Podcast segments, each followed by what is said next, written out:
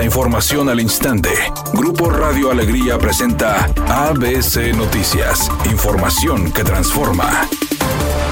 ¿Qué tal? Muy buenas tardes, esta es la información. El partido político Movimiento Justicialista, conformado por estudiantes de la Universidad Autónoma de Nuevo León, obtuvo su registro para participar en las elecciones de 2024. La consejera presidente del Instituto Estatal Electoral y de Participación Ciudadana de Nuevo León, Beatriz Camacho, aseguró que Nuevo León es de las entidades con más cantidad de partidos políticos. Agregó que los nuevos partidos en la entidad son Partido Liberal de Nuevo León, Partido Encuentro Solidario de Nuevo León, Vida Democrática Activa en Nuevo León, Esperanza Regia y el de hoy Movimiento Justicialista. Beatriz Camacho manifestó que el Tribunal Electoral solicitó aprobar un quinto partido político. Asimismo dijo que es favorable para la ciudadanía tener más opciones de partidos políticos.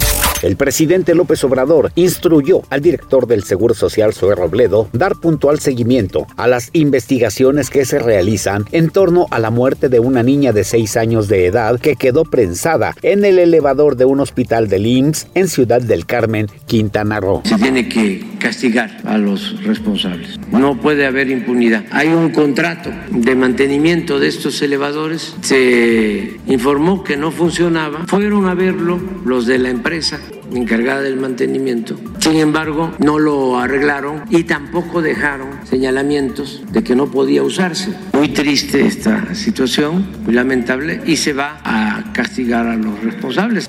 Editorial ABC con Eduardo Garza. Artemio Garza, exdirector del Parque Fundidora, es investigado por desfalco. Al señor se le olvidó reportar 255 millones de pesos en las cuentas públicas de 2016 y 2019. Además, se le investiga por gastos no comprobados y desvío de recursos. A ver si la Fiscalía Anticorrupción no congela este expediente, como suele suceder.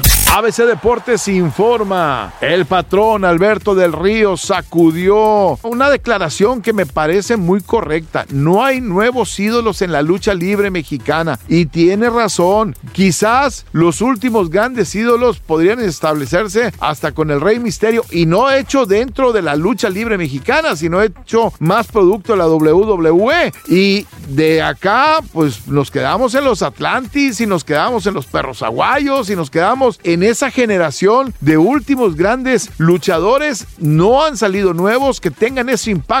Ya no hablemos del Santo, Blue Demon, Mil Máscaras y toda esa colección de grandes ídolos que convirtieron incluso hasta en superhéroes a los luchadores mexicanos.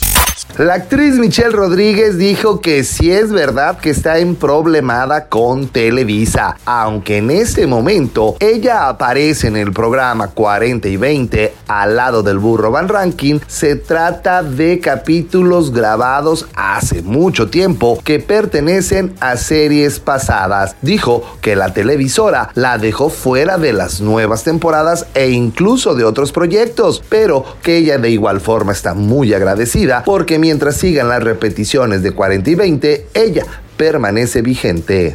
Redacción y voz, Eduardo Garza Hinojosa. Tenga usted una excelente tarde. ABC Noticias, información que transforma.